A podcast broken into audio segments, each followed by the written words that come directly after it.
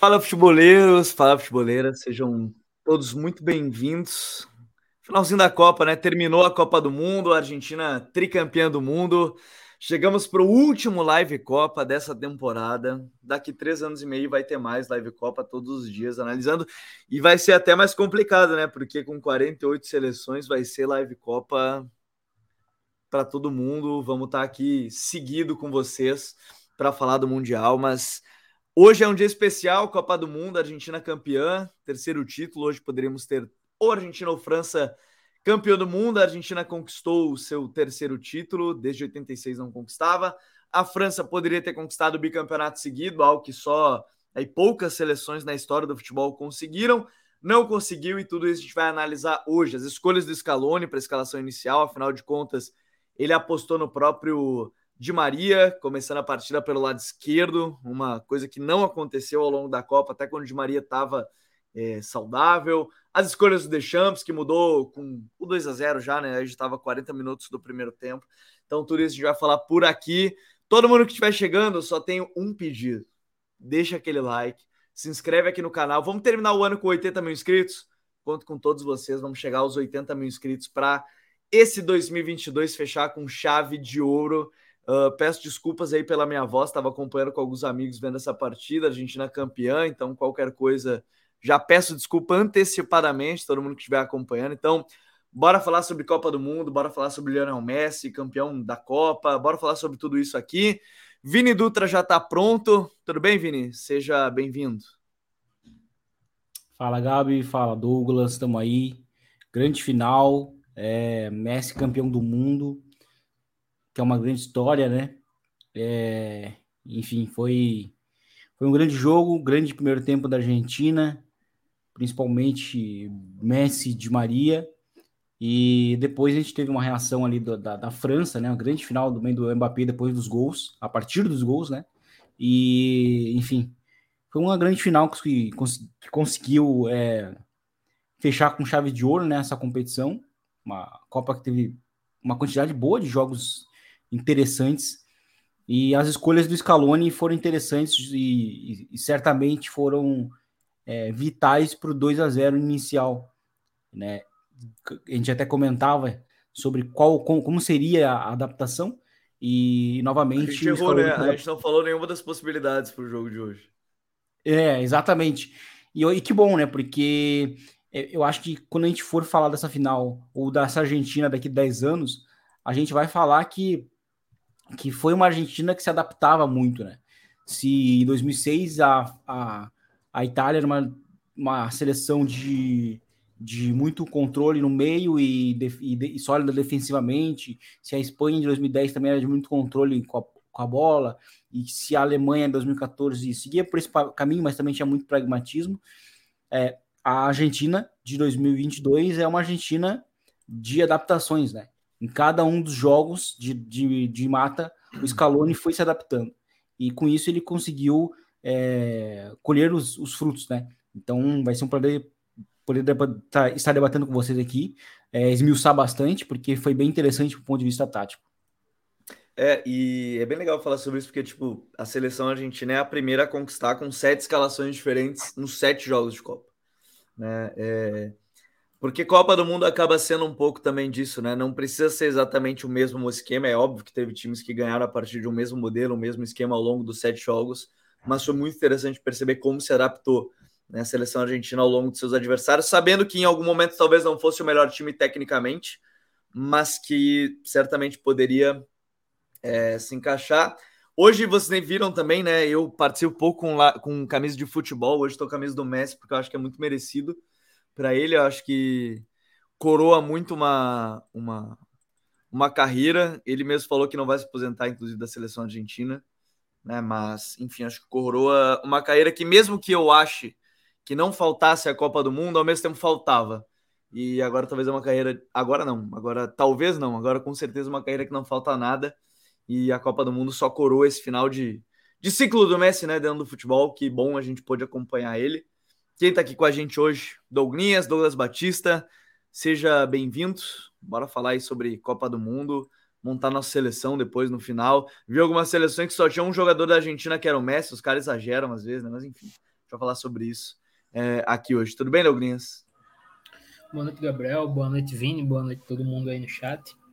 Eu acho que o Messi, ele não diria que ele precisava, mas ele tinha que ter isso, porque assim, todos os grandes jogadores da história do futebol, assim, a primeira prateleira, né? Teve a Copa para chamar de sua, né? O Pelé teve 58, o Garrincha teve 62, Maradona teve 86, o Ronaldo teve 2002, o Zidane teve 98, 2006 também, apesar de como acabou, mas em 2006 também foi a Copa do Zidane. E acho que o Messi precisava ter essa Copa com a assinatura dele, dele ser o grande craque, a grande estrela da competição. Foi lá, fez sete gols, é, fez a mesma coisa que Griezmann e Jairzinho, né? É, fez um, teve uma participação direta em gol em todas as fases de mata-mata de Copa. É, ele só não fez contra a Polônia, né? Que ele perdeu o pênalti. Sim, não, no caso aqui eu tô citando só o mata-mata, né? Uhum. Porque o Griezmann fez isso em 2018 e foi campeão. O, Jair, o Jairzinho foi mais avacalhado, né? Ele fez em todos os jogos da Copa. mas eu não lembro se teve algum fora esses dois, um, mas de, de cabeça só os dois. E agora o Messi, né? Que em todos os jogos de mata-mata deu um gol a uma assistência. Então, é, Acho que é isso, cara. Acho que era o que faltava. Foi um, um jogo espetacular. É um dos o melhor jogo de Copa que eu vi na vida. Com, com muita coisa e que, sim, vai, vai ficar para a história. Vai, vai certamente. É, o pessoal que estiver no chat, eu tenho que mandar um abraço e um beijo para todo mundo que está no chat, porque é o seguinte: todo mundo que estava comigo agora há pouco, umas duas, três horas, está entrando aqui já no chat. O pessoal já está comentando. Meu querido Leonardo Magalhães, meu querida namorada, né? Rafaela Becker disse que valeram a pena os dias sem Gabriel Corrêa na, durante a Copa, então um beijo para ela. Meu querido Mateuzinho, Matheus Martins, já mandou a bandeira da Argentina. Gabriel Jesus, meu xará, diz que Messi gerou tudo, zerou tudo, é gigante. Renato Gomes, ganhei do Renato, só para avisar, né? Ganhei do Renato porque essa Copa foi minha, então tá um a um. O Renato fez o guia da Copa 2018 com a França campeã, eu fiz a Argentina campeã 2022. Abração para o Renato. É, o Diogo Kobe, boa noite a todos. Deu a gente, entre parênteses, botou Brasil, deu sorte que, segundo maior da história, você ganhou uma Copa. A Argentina aproveitou um pouco o Messi. O Adriano Piscine, que jogaço. É, o Pedro Vitor lembra né, que a, a França deu só um chute, não deu nenhum chute no gol no primeiro tempo. O Marcos Matheus é inscrito novo, então seja muito bem-vindo. E o Pedro Vitor falou só, completou que ele tem 17 anos, nunca viu uma Copa igual. Uh, eu, particularmente, não vi nenhuma final igual também. Né? Mas eu não sou a pessoa mais velha do mundo, né? Eu tenho 28, então fazer 28, eu não sou o cara que viu mais finais de Copa do mundo. Mas todo das que eu vi. É, todo mundo aqui é novo. É, né? aqui é. é todo mundo muito jovem, então não dá para dizer que a gente viu várias finais. Eu vi depois, então não tem a emoção do cara ver ao vivo, é diferente. Ver ao vivo hoje certamente foi é, algo histórico que a gente está presenciando. Depois que o cara viu, é, ó, meu querido Xará, o Gabizili, eu falei que já que o mundo é dominado pelos Gabriéis, então o Gabizili estava comigo. Todo mundo é Gabriel nesse mundo, tá? Só para avisar vocês. E o Lucas nunca tinha pego ao vivo, mas gostaria de passar aqui para dar parabéns pelas análises. Vocês são gigantes, gigante trabalho. Valeu, Lucas. Compartilha para os amigos. E é uma final histórica, Vini. Eu acho que assim, vamos começar mostrando. vou começar até botando no campinho já aqui. O Scaloni começa o jogo com a sua sétima escalação e não só a sétima escalação, né? Ele vem com a sétima formação e com uma ideia diferente para esse jogo. Porque a gente começa falando, obviamente, desse primeiro tempo, que ele apostou no Di Maria entre os titulares. Ele treinou com o Lisandro Martinez, é bem verdade, em algum momento para fazer a linha de cinco. Eu, Gabriel, conversando com o Vini até ao longo da semana, falava que particularmente não achava a melhor formação, porque o 5-3-2, que seria o da Argentina, talvez desse muito espaço para os lados do campo. E o Scaloni apostou no Di Maria pelo lado esquerdo em cima do Condé, que não é o lateral mais ofensivo do mundo. E o Depou fazendo a cobertura junto com Molina, com Enzo Fernandes, McAllister. Ele apostou no Tagliafico, né? Vale o destaque, não o Acunha, talvez por defender um pouco melhor. Botou junto ao Dembélé. E o Messi, para mim, eu acho que aqui ele começa. Uh, não sei se a palavra é ganhar o jogo, Vini.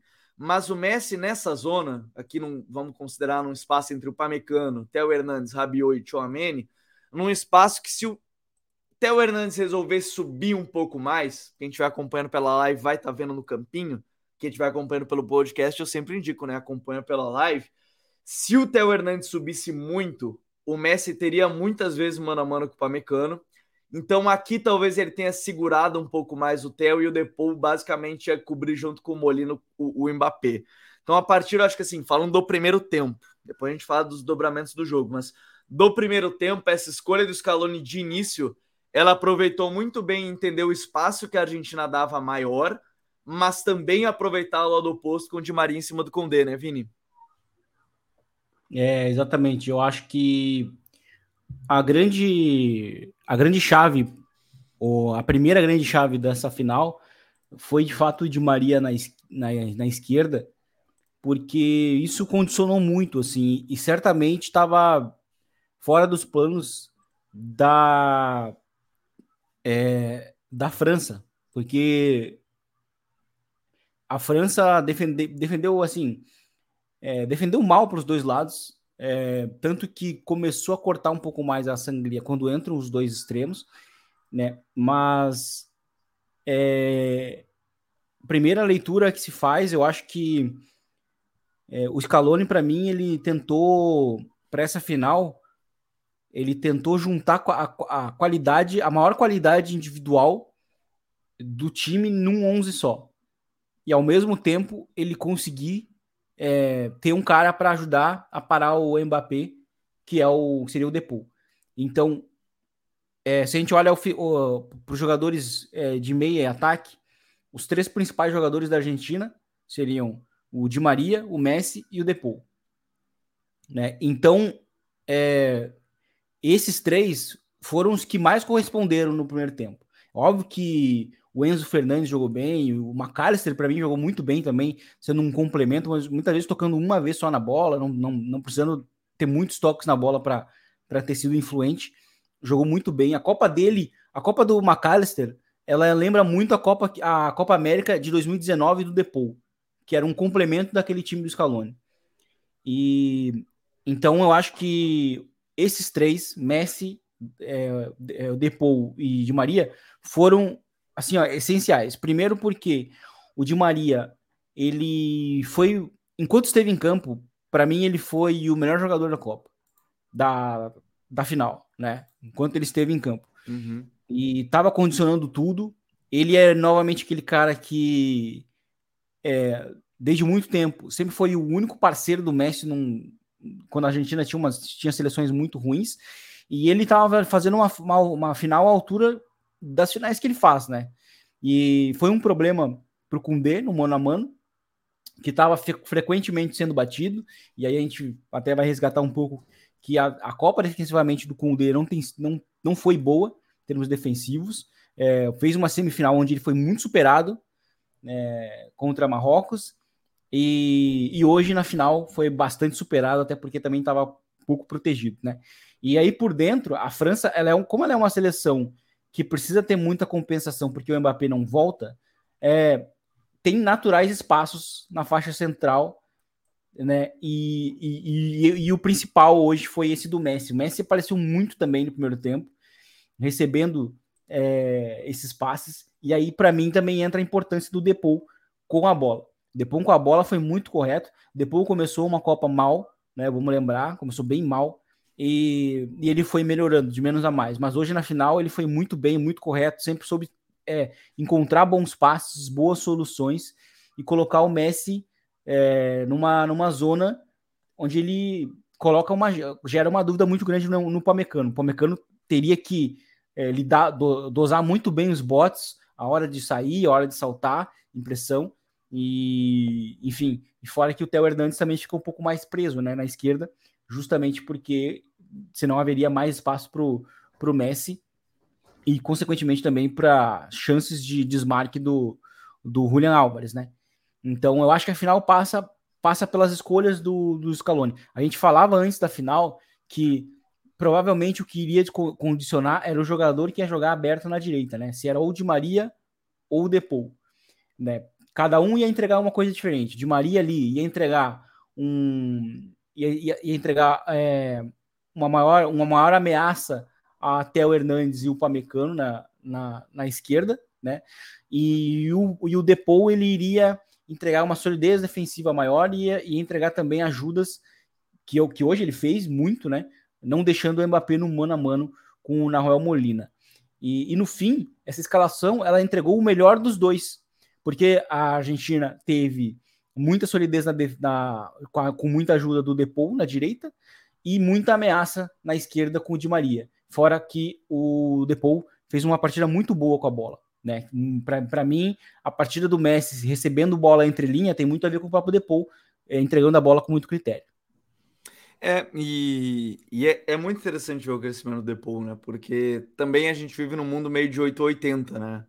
É, é o 8 do Depou não, não joga nada depois do jogo contra a Arábia Saudita, para o Depou de fato ser um cara importante. Não precisa ser o melhor jogador do mundo, né? Foi um cara muito importante ao longo da caminhada, principalmente a partir é, do mata-mata. O meu querido Mauro Neri, ele botou ó, baile tático de Scaloni, preenchimento do centro-campo da Argentina foi um absurdo, cada lance aparecia alguém livre. Uh, também aqui o Gabriel José, ó, o que o Depou correu hoje foi coisa de maluco. Eu acho que não saiu ainda. Eu acho, não tenho certeza, não saiu ainda os dados estatísticos, porque quando é a prorrogação demora um pouquinho mais, então provavelmente só no final da noite. Amanhã talvez a gente publique nas nossas redes Future FC alguns dados estatísticos da final que o, a FIFA entrega um relatório é, bem legal sobre isso. O Gabriel Pinheiro também está aqui participa participando, o Gui também aqui também chega o Gabriel Jesus de Maria, jogo decisivo. Vale o destaque, né? De Maria fez gol em todas as finais que a Argentina disputou, é, fora a Copa. Os gols de título, né? Não, não que a Argentina disputou. Gol do título na Olimpíada, em Pequim, gol do título da Copa América 2021, gol do título do Superclássico, Superclássico não, perdão, da finalíssima contra a Itália, gol agora na final da Copa do Mundo. É, e ainda depois. E a partida do Enzo foi digna de prêmio jovem da Copa? Foi, com certeza foi eleito o melhor jogador jovem da Copa, não foi por acaso. Mas, o Douglas, é, eu acho legal a gente falar sobre essa decisão, que a parte dessa, dessa questão de ah, a partida do Messi, ou a partida. Depois a gente vai falar até do Mbappé, que até alguém comentou aqui no chat, eu vou me perder nos comentários, mas vou tentar achar depois, que até o Mbappé fazer um a um o 2 a 1 no pênalti e depois o empate, o jogo estava totalmente controlado da Argentina, né? Tipo, todo mundo já falava que era de fato jogo para terminar no primeiro no, no, segundo tempo, não tinha mais muito além disso, mas já que comentaram, eu vou já abrir falando sobre essa questão do Enzo, né? Hoje ele mostrou por que, que ele é uma peça tão importante e numa posição que não é a natural dele, né? Jogando como 5.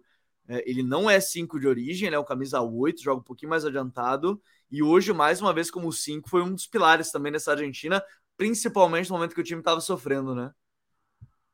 Sim, é... o Enzo ele tem uma facilidade muito grande para tirar a bola da pressão, né? Ele fez muito isso na prorrogação.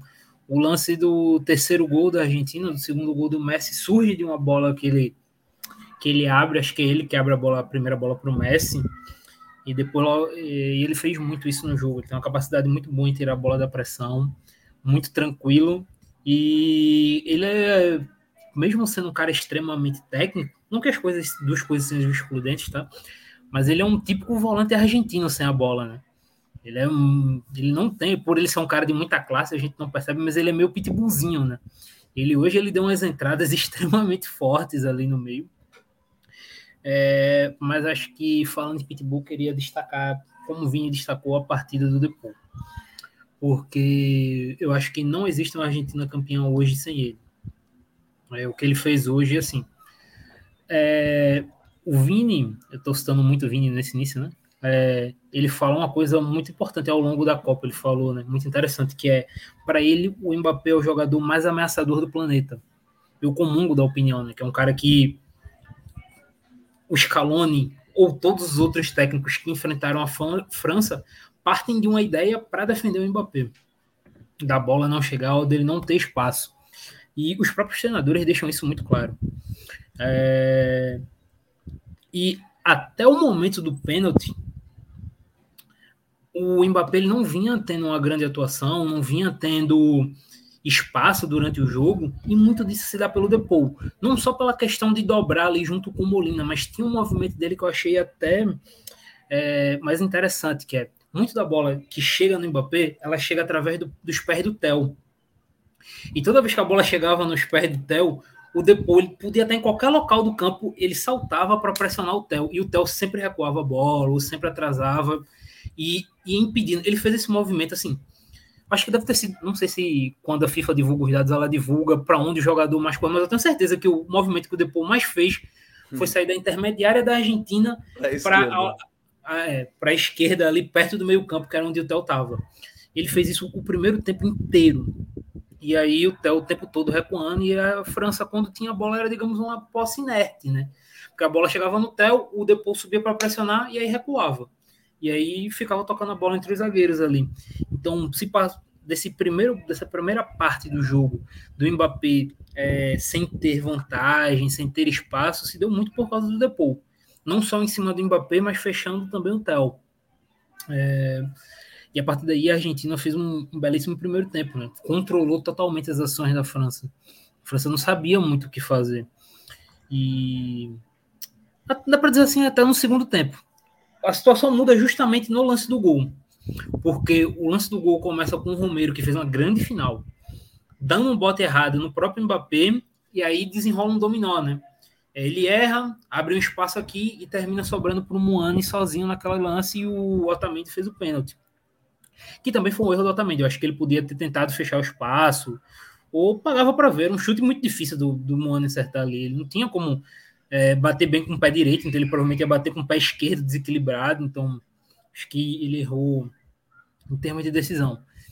E a partir dali foi que o jogo teve uma reviravolta muito grande. Mas naqueles 70 minutos, mais ou menos, 75 minutos, era um jogo completamente controlado pela Argentina. E muito desse controle, como eu disse, passou pelo, pelo, pelo Depou. O, o próprio o 2 a 0 me chama muita atenção, porque é um, é um dos poucos momentos que o, que o que o Theo consegue subir um pouco mais, é justamente o espaço que o Depou aproveita, né? Porque o Messi faz uma espécie de pivô, toca de primeira, abre pelo lado e aí encontra belíssimo passe no Julian Álvares em profundidade para o Julian achar o, o, o próprio Di Maria para fazer. Eu já brinquei, né? O Di Maria é o predestinado dessa seleção argentina. Quem estiver chegando, ó, seguinte, deixa aquele like para a gente ser recomendado aqui no YouTube. Então, bem importante. E para a gente bater os 80 mil inscritos logo até o final desse ano, temos mais 12 dias, 13 dias até chegar ao final do ano. É, mas quando a gente chega no segundo tempo, Vini, vamos lá, 15, 20 minutos até a hora do, do 2 a 1 que foi. Deixa eu pegar aqui até o número certinho, do minuto do 2 a 1 foi aos 80, o 2 a 1 então assim, 30 minutos do 35 minutos do segundo tempo até o 2 a 1 era um jogo muito controlado. Mas ele, a partir do momento que você tem o pênalti, e o futebol é assim, obviamente, o time tá perdendo de 2 a 0 Quando faz o 2 a 1 e tem pelo menos 10 minutos mais acréscimos, esse time vai crescer. E a França cresceu muito a partir disso. É, apesar das trocas que o Deschamps faz até no final do primeiro tempo, né? Ele tira o Giroud, o Dembélé, mete o Thuram e o Colomoni. E isso para deixar o, o Mbappé como 9, porque de fato era um espaço criado, como o Douglas falou, como o Vini falou, que era criado ali do lado esquerdo defensivo da França. Ele coloca o Mbappé de 9 para ter um Thuram defendendo, o Colomoni é, defendendo também, e aí você tem de fato uma defesa que é para ser um pouquinho melhor. É que até o surgimento do 2 a 1 é... o Gabriel já falou que acho que ninguém nunca disse isso, mas 2 a 0 é um placar perigoso. Até o 2 a 1 é uma seleção argentina que estava controlando o jogo sem nenhum problema até começarem as finalizações. De novo, primeiro tempo da Argentina, da França termina sem nenhuma finalização. Não é nem que não teve nenhuma finalização no gol, né? Não tem nenhuma finalização. O único chute estava impedimento do Giroud e depois começa a criar naturalmente. É que aí eu acho que a gente pode ressaltar a questão do Mbappé, né? Que é um cara que cria a partir do nada. O não gol de pênalti, que aí tá, o time cria e aí você tem um pênalti a seu favor, mas o 2 a 2 é um gol surgido quase que a partir do nada, de um erro individual, é, e aí surge a finalização. Mas é um cara que não desistiu, querendo ou não, não estava aparecendo muito no jogo, mas foi uma França que surgiu a partir do nada, né? No, o 2 a 1 e o 2 a 2 né? É, é, exatamente. A gente até comentava no último, um dos últimos, nas últimas lives sobre isso. A Argentina no mata, ela ela foi assim, ela quase permitiu um, um 2 a 2 para a Austrália, permitiu 2 a 2 para a Holanda, não sofreu isso com a, com a Croácia, porque o Dalit mexeu talvez muito cedo no time, é, mas também abriu, a Argentina abriu 2 a 0 e agora na final de novo eles abriram 2 a 0 e aí acabaram não conseguindo é, defender o resultado. E, e, e, um, e eu até tava revendo aqui o lance do, um, do 2 a 1 né? O lance do pênalti. E, e assim, é, é uma bola meio que assim, o, o, lance meio que nasce de bolas rebatidas e aí o Mbappé tem mais espaço. E aí é, num, é uma tentativa de aceleração dele. Só que nessa tentativa de acelerar, de acelerar o, como até o Douglas citou, o Romero tenta dar o bote. Só que são movimentos assim que acontecem basicamente instantaneamente. O, o Mbappé tá dando aquele pique dele que é absurdo e o Romero tá vindo para frente. Só que no que ele foi vir para frente, o Mbappé super rápido, já era, né? E aí, é, mais na frente, o Otamendi é, comete o pênalti, que eu acho que de fato ele exagerou muito ali, porque o, como o Colomani não tinha uma, um ângulo tão simples, né, para fazer, fazer o gol. E, e aí, assim, é, o 2 a 2 ele é muito mental também, né? Porque coloca uma seleção que não estava jogando bem é, para o jogo. E aí nasce o 2 a 2 numa jogadaça, né? O Messi perde a bola né, na origem, mas é, é uma grande jogada do, do, do Mbappé. O, o, Mbappé de 9 até começa a aparecer mais, porque é, ele começa a ficar mais, é, mais difícil de marcar ele, porque ele, na verdade, ele era 9, mas não era, porque assim, ele. A França meio que termina o jogo num 4-2-4, e o Colomuani, que estava. É, o, o Marcos Churran, que estava jogando aberto na esquerda, começa a fazer a diagonal por dentro e o Mbappé faz o movimento contrário, tá, tá por dentro vai abrindo por fora. Isso, é uma, uh, isso foi um movimento que começou a confundir muito a Argentina, e aí que o, o Mbappé começou a tocar muito na bola. Né? E aí sim, a gente destaca muito a atuação dele a partir dos gols, né? Porque aí é outra coisa, ele muda muito o jogo, o jogo começa a virar uma trocação, e, e talvez aí a França vai lamentar a ausência do Griezmann nesse momento, porque provavelmente ele iria colocar outros jogadores em situações boas de condições é, para marcar gols a, a, além do próprio Mbappé, porque o Mbappé também estava tendo que gerar jogo como 9. Né? Uhum. Ele estava gerando nove, uh, jogo como 9 e, e, e, nessa trocação, momento de trocação, o, o 3 a 3 a 2 para a França teve muito próximo, inclusive, né? E, e então é, isso antes até mesmo da prorrogação. Então, a Argentina, eu até estava comentando também, quando eu estava assistindo o jogo aqui, eu peguei e falei assim: olha, a Argentina está tá implorando para esse jogo para prorrogação, porque se o juiz dá muito, sei lá, dá uns 15 minutos de acréscimo, capaz da França virar o jogo. Porque, de fato, se tornou uma questão mental. Né? É, basicamente, o Manchester United e Bayern lá atrás, só que, óbvio, ali o Manchester estava pressionando a meia hora. Né? A, a diferença é que a França não estava gerando nada. E aí o jogo vai para prorrogação, é, a Argentina tem aí tem momentos de alternância e a Argentina encontra novamente o gol. Né? Entra o Lautaro, Lautaro entrando mal novamente, tomando decisões ruins. O gol nasce de uma decisão ruim dele, que é um chute, né? Ele, ele chuta cruzado, sendo que na verdade ele seria a melhor opção ter é, cruzado para o Messi, que estava livre ali na primeira trave. E mas de qualquer forma sobrou o rebote. E aí novamente a gente vai ver, será que a Argentina vai conseguir defender o resultado? Aí, novamente, a Argentina não consegue um novo pênalti. O Mbappé vai lá, marca gol de novo. E, e aí depois tem dois ou três momentos de que assim que, do, que notava, notadamente o Mbappé se tornou um jogador é, muito intimidante para a defesa da Argentina. Que foi que foi o, quando ele foi driblando uns dois ou três, é, ganhando a linha de fundo. E, e depois no último lance mesmo é, da prorrogação, que foi quando ele tá fazendo uma fila, entra na área, e aí quando ele vai finalizar, chega de bala e, e, e dá um, um bicão para fora. É. Então, esses momentos a gente não viu a Argentina ter antes no início do jogo, que é ter medo do Mbappé. O Mbappé, de fato, pela final, óbvio, com a, com a bola rolando, como, como, como os, os acontecimentos vão se desenrolando, o 2 a 2 caótico, trocação pura, e aí a gente até falou no último, na, na última live que seria um erro a Argentina ir para esse jogo, né? Porque é o, é, o, é, o, é o estilo que vai beneficiar a França. E, e quando entrou nesse nível, aí o Mbappé começou a se tornar muito, é, muito ameaçador, muito intimidante, e ele estava completando de fato uma, uma, uma, uma, uma atuação histórica. Se, se, cons se conseguisse ali a virada antes da, da, dos pênaltis, certamente a gente ia falar dessa atuação do Mbappé a partir dos gols, né, que foi histórico. Poucos jogadores eu acho que fariam isso, eu acho que provavelmente ele seria o único, a, ter, a conseguir revolucionar um jogo no, no meio, assim. Do, Até porque o último que fez três gols numa final foi em 66, né? Então, assim, esse é o nível que, assim, do que o Mbappé fez. Fez. Eu acho que em termos mentais é bem importante a gente mencionar o que, que aconteceu. Ele fez um hat-trick e ele acertou o pênalti dele no, na cobrança, né? Então, assim, ele, ele esteve em no mínimo três situações de muito estresse em que ele conseguiu corresponder as três vezes, por causa dos, por causa dos pênaltis, né? Então, é, eu acho que o Mbappé sai bem, a imagem dele bem reforçada, né? Ele saiu até como, como artilheiro da Copa. É, o artilheiro da Copa geralmente não vence a Copa, né? O, o Mbappé nem o melhor da Copa, né? O Messi ganhou depois de muito tempo o melhor depois da Copa. De um tempo, é. Ah. então eu acho que assim, é, a Argentina conseguiu. É, te, teve muito medo do Mbappé, e, e para mim o que foi muito importante é, depois desse 3 a 3 foi a defesa do, do Emiliano Martinez. Porque aquilo ali era o que a Argentina precisava, porque talvez, talvez eles levando o jogo para os pênaltis da maneira como estava se desenrolando, eu acho que a vantagem mental iria para a França.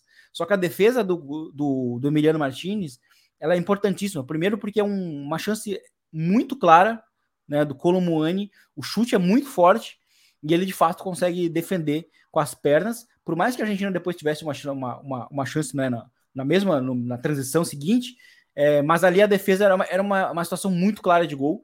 Me lembrou, até mencionei para vocês antes do, do, do, do da live, é, a defesa que o Trap fez, não em termos estéticos, que não foi parecido, mas a situação é, que o Trap fez na final da Europa League contra o Rangers, né? Foi uma situação muito parecida, era no último minuto da prorrogação, ele faz uma defesa, leva essa vantagem anímica para a final, para as penalidades e acaba vencendo. Então isso foi bem importante para a Argentina, que a Argentina bateu muito bem os pênaltis com muita confiança, né? E o próprio Emiliano Martinez também se tornou uma, uma peça-chave justamente porque foi bem nos pênaltis também. É, eu queria até falar esse, esse detalhe, Douglas, antes de a gente falar um pouquinho do que, que poderia ser a seleção da Copa. É, o Dibu Martinez é um cara que hum, ele não é o melhor, ele não é um goleiro da elite do futebol mundial. Acho que todos nós concordamos com isso. Ele não é mas ele é um goleiro que na seleção argentina sempre foi muito bem, a partir do momento que ele virou titular. É, talvez ele esteja entre as maiores defesas de histórias da Copa do Mundo pela importância do momento, né? Porque foi no final da prorrogação. Grande defesa dele no chute do Colô e Mani. Algumas pessoas já falando aqui no chat sobre poder to ter tocado para o lado, o Mbappé estava livre. Mas é uma Copa, né? Tipo, é aquele momento que não sei o quanto passa na cabeça do jogador decidir nesse momento, porque acho que o cara faz muitas coisas no automático a partir de um, de um momento muito decisivo. Acho que a defesa dele ela deu um up, não sei se necessariamente para o time, falei isso para vocês antes da gente começar a live, mas para ele, de Martinez. E, e talvez ele, pós-Messi, pós-de Maria, pós-Enzo, talvez até na frente desses caras, não sei se da frente do Messi, mas da frente dos outros é o, é o grande personagem dessa Argentina na final, porque ele salva o último lance do jogo e ele acaba sendo esse cara decisivo em penalidades, né? Detalhe, antes que alguém pense em falar, eu quero tipo de coisa. Pintou o cabelo, fez dancinha, fez de tudo possível que todo mundo acha que é um problema para a Copa do Mundo. Ele foi lá, foi o melhor goleiro, não sei se o melhor goleiro da Copa, mas foi o melhor goleiro da final. Fez dancinha entre os pênaltis, não foi nem no último pênalti, foi entre os pênaltis pintou o cabelo com a cor da Argentina e isso não mudou nada em desempenho dele, né, Douglas? Não, totalmente, né? Quem acha que pintar o cabelo ou dançar atrapalha alguma coisa, é uma notícia muito ruim para você. Não vou dizer agora, não vou dizer agora, mas tem uma notícia para você. É, mas assim, tu até falou, né, que o, o Dibu não tá na elite, e eu até convido até fazer essa pergunta a todo mundo: quantos jogadores dessa Argentina estão na elite? Assim, né, que estão nele, são elite. Nesse é... momento, né? Eles são elite e... antes de chegar na Copa. E isso para mim tra traz um, até uma questão. Talvez a Argentina ela não tenha a equipe mais talentosa da Copa, mas talvez ela tenha um dos caras que. alguns dos caras que mais crescem em jogos grandes. É, Di Maria e Messi, obviamente, aí não tem nem o que, o que discutir mas o próprio Dibu é um cara que nesses momentos importantes cresce. O Depô, o outro, cara, apesar do pênalti, e aí não só não só a partida de hoje, mas a Copa do Otamendi é uma loucura. O Otamendi ele acaba a Copa do Mundo como o melhor zagueiro da Copa. Então, você vê que a Argentina ela tem muito cara talhada para esse tipo de jogo, né? O Paredes, que entrou para cumprir a missão dele de bater em alguém, né? Ele conseguiu hoje novamente.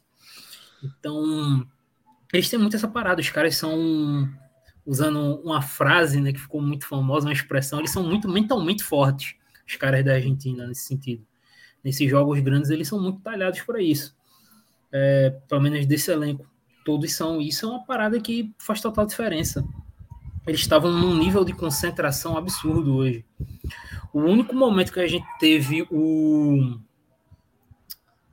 Os únicos momentos que a gente teve essa questão da Argentina é quando a Argentina toma um gol, mas aí é natural, pô. Quando toma um gol, tu vai dar uma baixada no nível mesmo. Assim, no nível no ritmo. Aconteceu hoje, aconteceu Holanda, aconteceu contra a própria Austrália. Isso é algo natural. É, o problema talvez a naturalidade não ser, é, talvez o que não seja natural é tomar tanta pressão, né? Após tomar um gol. Mas a Argentina tem muito isso, cara. Os caras são muito concentrados, concentração no nível muito alto, eles são muito preparados para esse tipo de jogo grande.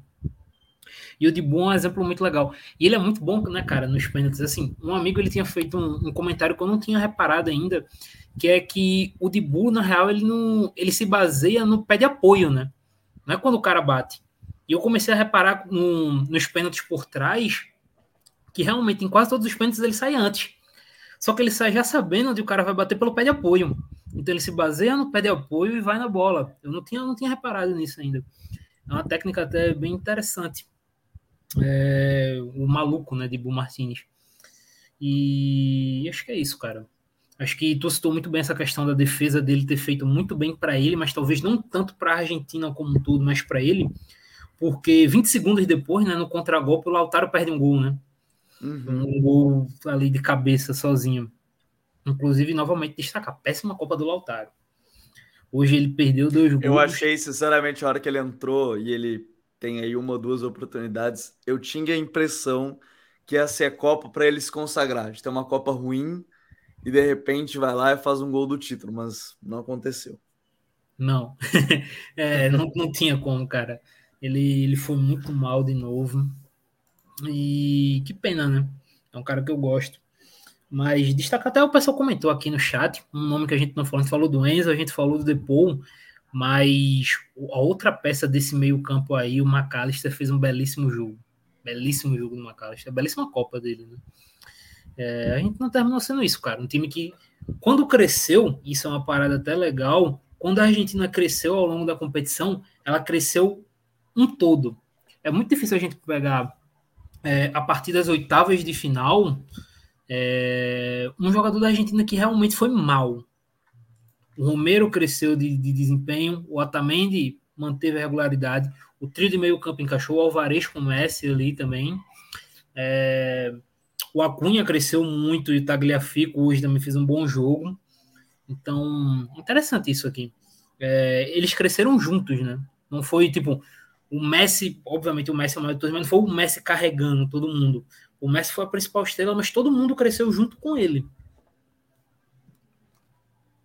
É, e, e assim, né? Eu acho que esse é o grande ponto, porque a gente comentou algumas lives atrás. O, o Vini até citou, porque é o tweet de um, de um cara que é uma referência pra gente, que é o Albert Moren, que é a Argentina. Um, fez um time para tudo que o Messi precisava, e não o Messi fez tudo que a Argentina precisava para chegar numa decisão. Tanto é que no jogo que a Argentina perdeu, é o jogo que o Messi tem que fazer tudo.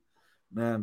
É claro que tem os gols impedidos, aquela coisa toda, mas basicamente era o Messi é, criando dentro dessa possibilidade. Mas deixa eu falar com vocês uma coisa bem legal, acho que todo mundo vai gostar, o pessoal pode participar, o pessoal que está chegando no, no chat. É, o Andrei Cavalheiro tá chegando. O Messi quase errou, por pouco o Luiz não consegue voltar e pegar, bateu muito no meio.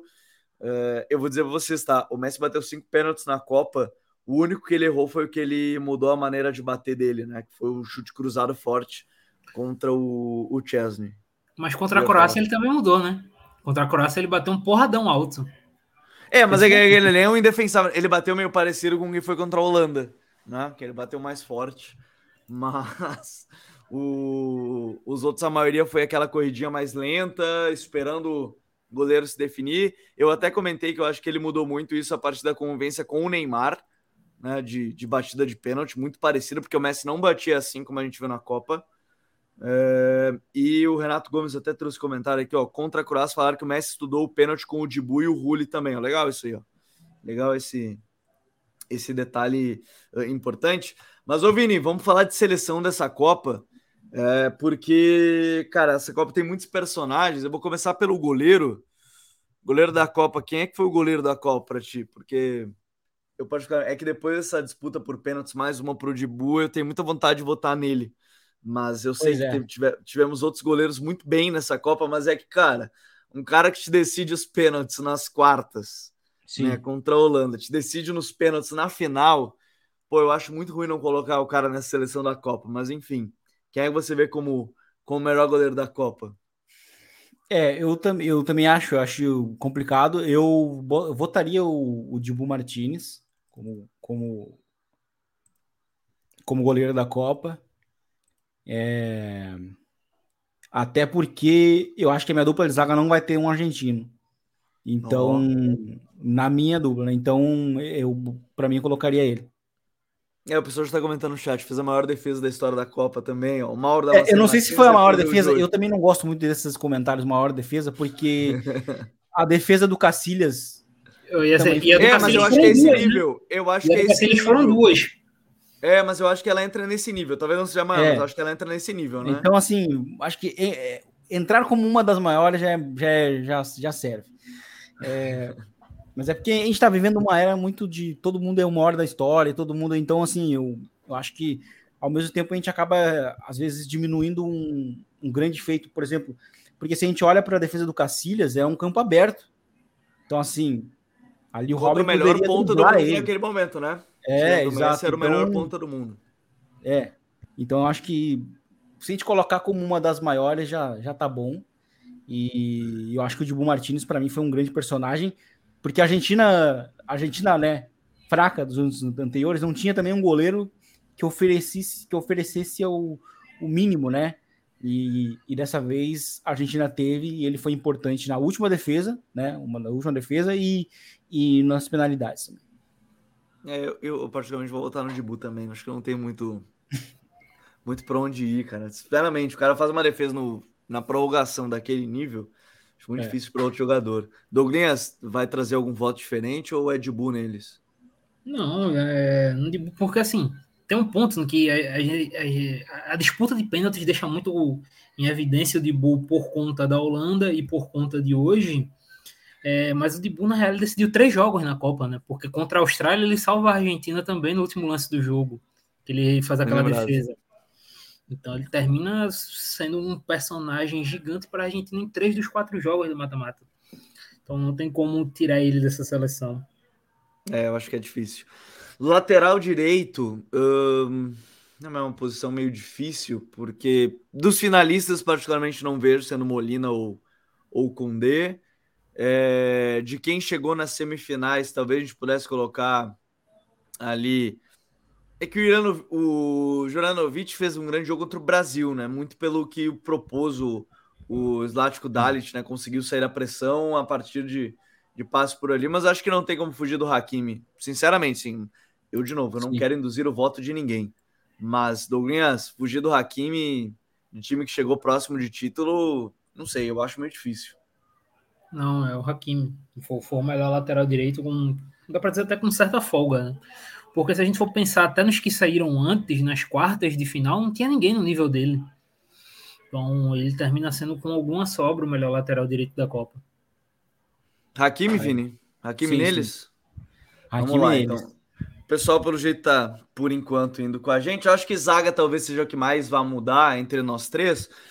Porque sim. eu vou, eu vou de Otamendi e o Pamecano. Para mim são os dois, os dois foram finalistas, os dois foram titulares, inclusive, da final, acho que foram muito bem dentro do, do possível. Eu vou de Otamendi e o Pamecano, acho que o Otamendi entra muito naquela é, aquele preconceito sobre ele, seu, seu zagueiro que só dá porrada. E de novo, eu sempre abro esse parênteses que ele, sim, volta e meia, ele dá uma exagerada, mas acho que a Copa dele foi muito segura. Tem um outro momento, talvez, que a gente possa dizer que ele poderia ter ido melhor, mas acho que a Copa dele, de maneira geral, é muito segura. E o Pamecano foi muito bem muito, muito bem. É, tem outros zagueiros que foram muito bem, mas eu vou com, vou com o Pamecano e, e Otamendi. Vini, vamos com quem, hein? Eu vou de Guardiol e o Pamecano. Para mim, eles foram os dois melhores. E hoje o Pamecano, para mim, fez uma baita final. A quantidade de cortes, o que se atirou, o que fez, o que deu carrinho. E ele era um dos jogadores que estava baleado, né? Pela, pela gripe, né? Também. É, e gripe. Jogou muito. Para mim, é o Pamecano e, e Guardiol, a dupla. Douglas, vamos de quem nessa zaga, hein? Eu vou de, eu também de Upamecano. Otamendi foi o melhor zagueiro da Copa para mim. É o doido do Otamendi, né, cara? O maluco do bem. Lá ele é chamado de comandante, né? Mas vamos lá, vamos lá. a gente pode apelidar de louco Otamendi, de repente. Fez uma baita. O outro, jogador, outro zagueiro que jogou bem foi o, o Romero, viu? Pô, teve, teve um lance. Teve um lance no primeiro tempo do Romero que ele deu um carrinho que ele que assim, o carrinho foi no escanteio, ele começou a deslizar, ele tava na linha da grande área, cara. Foi, foi um negócio assustador que ele conseguiu acertar. Eu não sei como ele como ele conseguiu essa façanha. É, o, o Romero também é outro que é, é que a gente comentou isso algumas vezes, né? Os dois eles são um pouquinho é maluco das ideias, né? Tanto o Romero quanto o Otamendi. Mas foram muito bem nessa Copa do Mundo de maneira geral.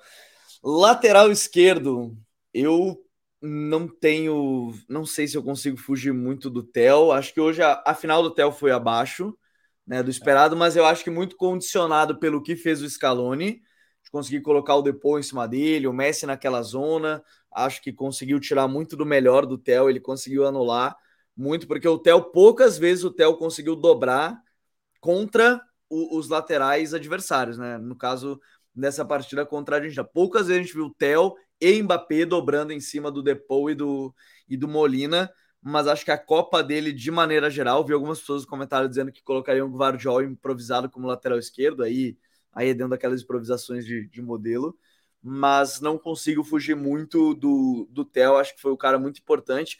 Ele entra a partir da lesão do irmão, né, do Lucas Hernandes, que é zagueiro de fato, mas enfim, é, é outro, outro ponto. Mas uhum. vou de, de Theo Hernandes. Vini, vamos de quem de lateral? É, eu vou de Tel também. Para mim, ele é bem importante ofensivamente, porque é, para muita gente, até por Lucas ser zagueiro, as pessoas esquecem, mas o, o Lucas na seleção, ele de fato é bem ofensivo também. Ele, ele, faz, ele, ele faz o que o Theo faz, né? Então, é, para mim, ele assumiu bem. Lembrou muito o Theo também, mais, mais do início da carreira, né? Porque já no Milan ele é um cara mais focado na, na base da jogada, mais para passe também. Mas para mim, Theo Hernandes, apesar da final fraca que fez. E, enfim, vamos ver. Inclusive, falando do Lucas Hernandes, o Bayern perdeu dois jogadores para essa Copa do Mundo por um tempo longo, né? é verdade. Mané e o Lucas. É, e, e ainda tem o Neuer, o Neuer também. A... É que o Neuer não foi durante a Copa, né? Ele estava é. esquiando é. e quebrou a perna. Exato. É, então... E, o, o Mané também, né? São três é, jogadores. O Mané foi pré-copa, mas pré enfim, ficou de fora, e o, e o Lucas Hernandes ficou de fora também de uma boa parte da temporada. Vai de Tel também, Douglas, ou vai em outro jogador? Ah, eu vou de Tel. E queria destacar assim que, para além do Tel, acho que só um outro lateral esquerdo foi muito bem, mas ele sofreu com a questão física que foi o. E aí, eu aproveitar que o Andrei está aqui para ele corrigir qualquer erro né, de pronúncia, mas é o uhum. Masraoui, né? Fez uma baita Copa, mas a questão Verdade. física impediu ali o, o final de Copa dele de ser melhor. É bom, bom, bom. Acho que é um bom exemplo do Masraoui, porque realmente o problema da, da na, de Marrocos foi realmente estarem mais baleados na, na reta final. Uh, meio campo, eu vou de, abrir meus votos para primeiro Enzo Fernandes, Copa Sim. muito, muito boa. O Amrabat é o camisa 5. Aí o, o Andrei falou que foi nota 10 para pronúncia, tá, Douglas? Então passou de ano, tá?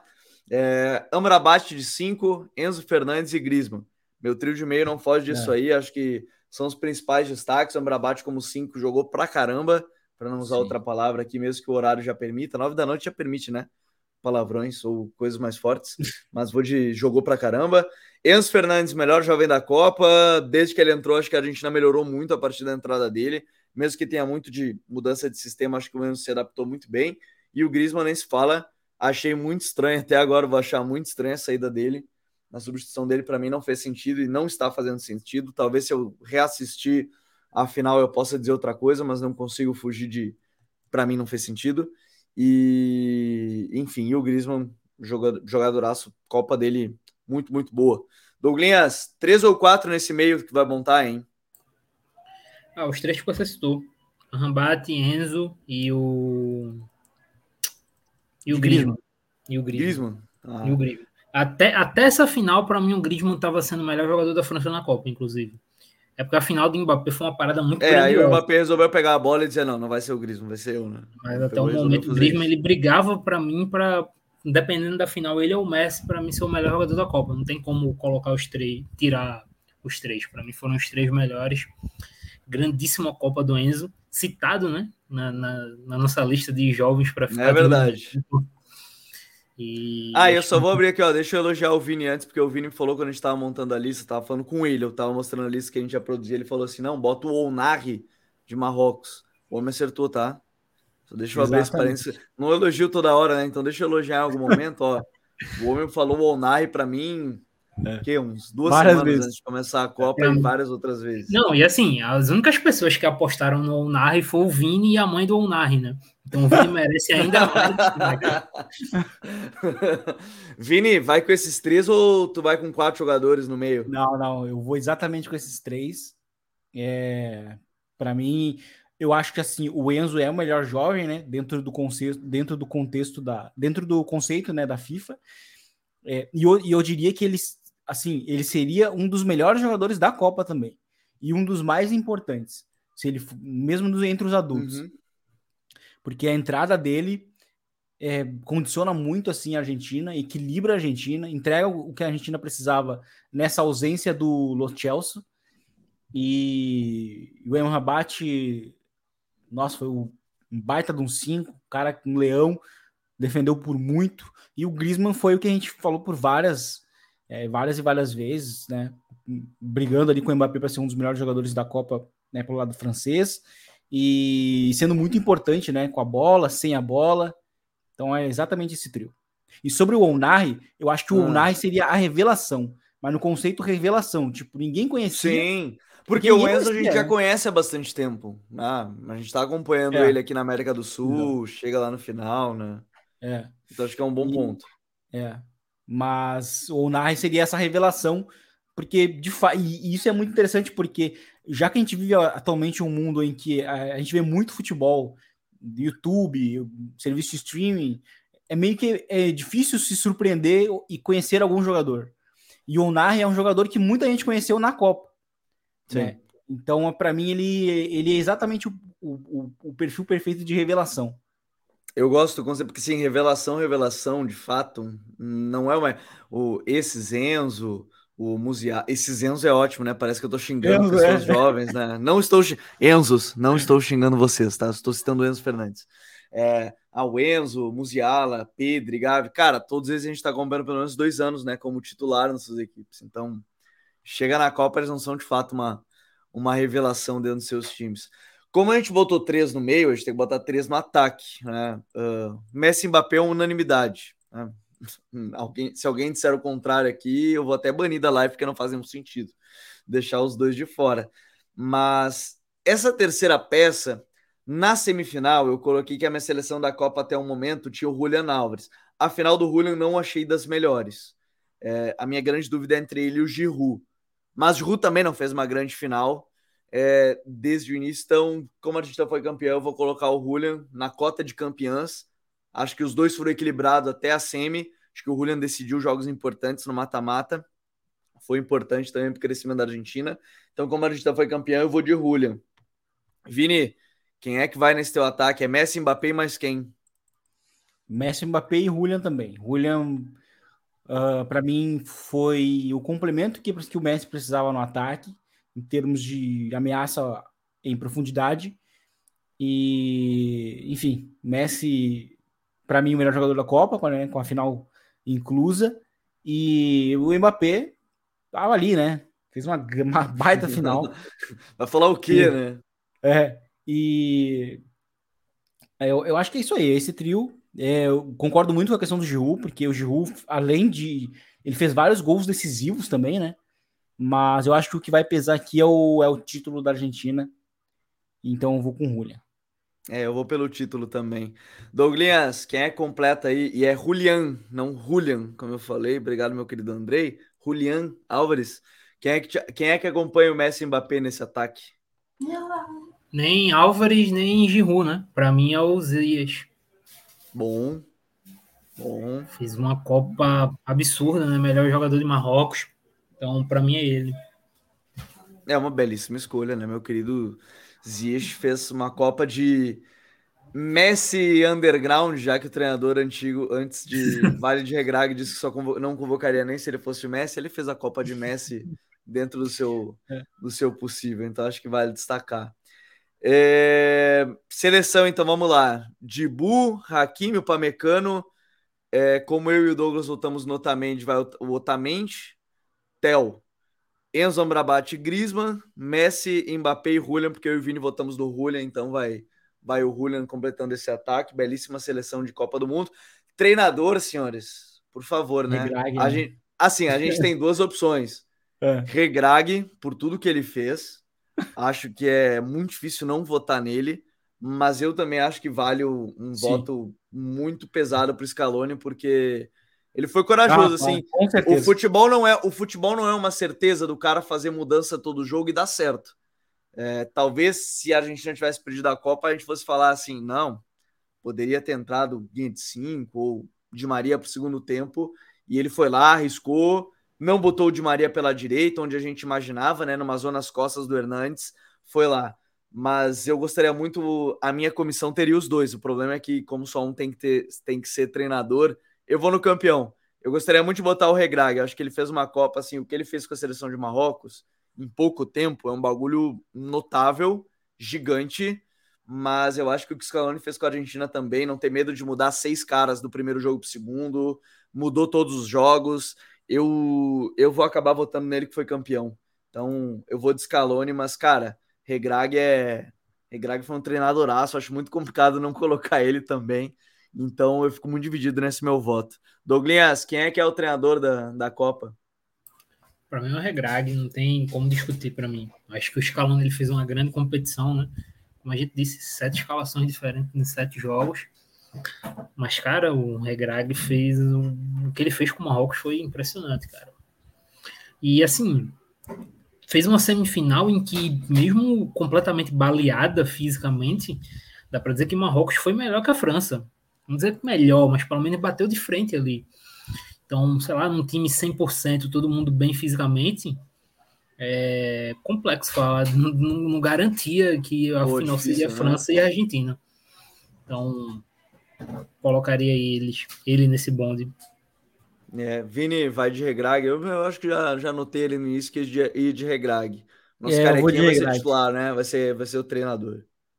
Eu vou de regrag, mas ó, a questão do Scaloni, assim, como até falei lá no comentário do, da Argentina, é, daqui 10 anos a gente vai lembrar dessa Argentina como a Argentina que foi se adaptando jogo a jogo e, e essas adaptações não tem como de, é, assim a gente desvencilhar do título da Argentina. Então, é porque muitas vezes até o, o técnico campeão, ele de fato é meio esquecido, né? Entre os melhores treinadores. Sim. Mas o Scaloni, para mim, fez um baita no trabalho. É, sabe? É o cara que começou lá atrás, lá na Copa América de 2019, quando a gente já começou a ver a Argentina melhorando muito em termos coletivos. A Copa América de 19, eu tenho uma relação curiosa, porque assim, eu vi quatro jogos e os quatro foram da Argentina. E eu nem sabia que eram da Argentina os jogos. É, só o primeiro, que era contra o Qatar, que eu já sabia, que era em Porto Alegre. E, e, e, eu queria ver o Messi, né? Porque eu sabia que já estava na, na, reta final de, de, de, de, Messi, né? Na carreira dele. E eu falei assim: não, preciso ver o Messi dessa vez. Eu comprei bem cedo e sabia que era contra o Qatar. Os outros jogos eu não sabia, porque era um quarto de final, semifinal e o terceiro lugar, que também foi com a Argentina, sem eu saber. E ainda peguei o jogo que o Messi foi, foi expulso, né? Um dos dois jogos que o Messi foi expulso. O homem viu um dos poucos jogos que o Messi foi expulso. E fora dos vários jogos seguidos do Messi jogando mal, né? Também peguei. Argentina e Qatar, ele perdeu um gol embaixo do gol, vale destacar. É. Eu também vi esse jogo, tá? Eu vi um dos poucos jogos que o Messi fez perder um gol feito. E, então, é, eu sempre gosto de lembrar essa competição, porque eu acho que ali a gente começa a ver o início desse ciclo, né? Desse, desse embrião, é, com o próprio Depou naquela época, sendo um jogador meio desconhecido, né, no geral, mas e até inclusive sendo meio criticado, algo que acontece muito no Brasil, quando o jogador não é muito conhecido, começa a ser criticado por não estar tá jogando num grande centro, mas ele foi bem, foi bem regular naquela Copa América e se tornou um pilar, o Depou, de, do, do, time hoje da Argentina. E isso deve muito também aos, a, aos bons toques técnicos que o Scaloni teve. Mas, como treinador, eu fico com o Regrag pelo excelente trabalho, pelo histórico de colocar, pelo histórico trabalho de colocar uma seleção africana numa semifinal, eliminando Portugal e Espanha, e, e tudo isso com pouco tempo. Então, por isso que eu volto nele. É, eu, eu acho que, de novo, o Regrag fez uma Copa gigante, justíssimo estar na seleção. É, bacana demais ver esse trabalho. Tomara que a próxima Copa, até porque teremos nove africanos, né? Tô bem contente com isso. Por, por mim, poderiam ter mais. É, seria bem legal de ver. Eu acho que vai ser cada vez mais forte a consolidação, que deveria já ter vindo a partir de apoio da própria FIFA, mas que dá tão poucas vagas, mas agora vai. Uh, não sei se é contragosto, mas ela vai dar mais vagas porque a Copa vai ter 48 seleções. Então, Tô bem feliz com isso. É, e eu, eu queria encerrar essa live falando assim, ó, eu, para quem ouviu minha voz aqui é porque realmente o Messi foi o cara que fez eu gostar de futebol. Se eu tô aqui com todos vocês é porque realmente uh, esse cara, eu brinquei com o Vini, eu brinquei com o Douglas, eu brinquei com outros amigos, eu falei que eu dependia, a minha felicidade dentro dessa final já definida dependia de um cara de 1,70. Pô, e o, o, o homem decidiu deixar na emoção essa final. É, eu acho que se eu gosto de futebol, se eu estou aqui com todos vocês quase que diariamente falando de futebol, seja nas lives, seja com as análises, é por conta dele. Estou muito feliz pela conquista, que eu acho que é um cara que merecia. De novo, é um cara que a carreira, se não ganhar essa Copa, para mim seria certamente ainda o, um dos dois maiores jogadores da história, junto com o Pelé. Isso eu não tenho dúvida alguma, mas acho que essa Copa faz de fato acabar com qualquer tipo de discussão. Então, fiquei muito feliz por isso, pela conquista que ele que ele merecia muito, bateu um monte de recorde, quebrou um monte de marca desde que ele começou a jogar bola. Isso eu nem preciso ficar falando aqui na live, mas eu fico muito feliz de, de ter visto. Você deve ouvir minha voz, quem está ouvindo aí, perdão de novo pela minha voz, mas eu fiquei muito feliz de fato com, com o título do, do Messi. É, mas eu quero agradecer a todos que nos acompanharam nesses 30 dias de Copa do Mundo, 22 lives, sem contar os vídeos que a gente fez pré-Copa. Vini, foi um prazer estar aqui. Obviamente, o Vini vai aparecer mais vezes por aqui, seja em código BR, código Euro, TPI, vai estar aqui com a gente. Mas foi um grande prazer te ter aqui ao lado para a gente falar de Copa do Mundo, que é o grande ápice de todo analista no final das contas, né? Que é o, quando é. chega a Copa do Mundo, Vini. Isso aí, o hábito de todo amante né, do futebol. É... Quem gosta muito de futebol, é essa relação que esse relato que se fez do Messi, de gostar do futebol a partir de um jogador é, também aconteceu comigo. É, eu, eu, falo diversas vezes. Não, neste caso não foi com o Messi, mas é, obviamente eu tenho o Messi como o melhor jogador que da história. Para mim ele é o melhor e, e, e assisto muito, assistia muito o Barcelona semanalmente, porque eu sabia que, que que ali se tratava de algo histórico e que quando acabasse eu não queria ter é, a, arrependimento de pô, não vi tudo que podia ter visto, sabe? Poderia ter visto mais. Então, quando ele teve na Copa do Mundo 2014, fui. Quando ele teve na Copa América, fui. Então, eu sempre tive a oportunidade, sempre fui atrás de conseguir ver, né? É, então, é, essa Copa foi especial por isso, por ser a última do Messi e também é, pelo título, né, que ele conquistou, mas também pela nossa, pela cobertura, né, que a gente fez, pelas análises das seleções, né? E, então foi de fato um prazer estar aqui com vocês, praticamente todos os dias, né, de Copa. E daqui três anos e meio, uhum. vamos lá, agora uma Copa um pouco maior. Tomara que direto do, dos Estados Unidos, viu? Ah, Contamos seria... todos vocês que nos acompanham, tomara que direto dos Estados Unidos. Eu prefiro falar direto do México. Ah, pode ser também, pode ser direto do Canadá, direto do México. Direto cada um em um, né? Cada é. um em um seria divertido. Mas no mais foi um prazer aí e até a próxima. Valeu, Vini. Valeu, Douglas. Foi um grande prazer. O Douglas também está com a gente seguido aqui com a gente. Eu só quero abrir um parênteses. O Messi cometeu um grande crime que ele deixou os filhos e a mulher dele tocar na Copa, na taça, né? Não pode. O, o Pogba deixou a mãe dele tocar na taça da, da Copa do Mundo. Isso aí, teoricamente, é proibido, mas tudo bem, a gente vai abrir um a gente vai abrir um, uma possibilidade. O Pogba fez a mãe dele tocar, o Messi deixou a, a Antonella lá, a mulher dele e os filhos tocarem, então agora tá todo mundo liberado a tocar na taça da Copa, que na teoria, na teoria, só os campeões do mundo podem podem tocar ah. na, na, taça da Copa, mas agora tá liberado já também. Se vocês quiserem me emprestar, eu, eu vou tocar na taça da Copa. Douglas, que prazer de ter aqui com a gente. É, cara, só para dizer que não só ele, né? O Infantino lá e o, o Emir lá, o cara que passa dificuldade. Pô, mas deram até aquela roupa pro Messi, né? Não deram pro não, Messi lá aqui usar aquela roupa para levantar. Mas assim, é, acho que é agradecer, né? Todo mundo que ficou aqui. Foi um mês, cara, de muito conteúdo. Conteúdo em Globoesporte.com, ao Globo, redes sociais do Futuro e YouTube. Então, assim, foi uma parada surreal. É, e acho que terminar da forma mais bacana, né? Mais emocionante, porque acho que entra muito no que vocês falaram, o Messi.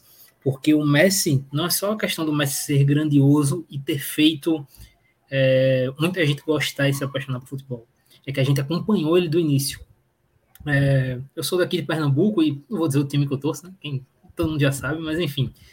Quando eu comecei a assistir futebol, meu time não tinha muitos ídolos. Não tinha ídolo assim presente. Então, meus primeiros ídolos no futebol foram o Adriano e o Ronaldinho. Ronaldinho Gaúcho. Então, eu assisti o Ronaldinho, o Barcelona, por causa do Ronaldinho. E justamente por causa disso eu comecei a ver o Messi. E daí foi que explodiu tudo, cresci vendo, na né? Minha adolescência é, calhou de ser a época do Guardiola, né? Por ali, então tudo isso é, calhou para bater com um cara, acompanhar todo o crescimento do cara, de um dos três melhores e maiores jogadores da história, não tenho o que falar quanto a isso. Então termina sendo bonito, né? é, ver ele ganhando, a forma que ganhou e a emoção dele, né, cara? Ele tava visivelmente, parecia uma criança comemorando. Então, no fim, tudo foi muito bonito. Valeu a pena, valeu. Valeu também a pena as lives, né? É, o cansaço. A Lela também, né? Deve estar feliz porque a Copa acabou. Ah, tá feliz, tá feliz, tá feliz. Mas ela tava comigo, ela viu a minha emoção na Copa, então ela entendeu. Ela entendeu. Então, acho que é isso. Abraço. Até a próxima, daqui três anos e meio tem mais Copa. Mas daqui a 13 Vamos dias, ver. 13 dias, se minha ah. matemática não estiver errada, tem Copa São Paulo e tem muita coisa do futuro também lá. Preparem-se, preparem-se, tem muita coisa chegando por aí.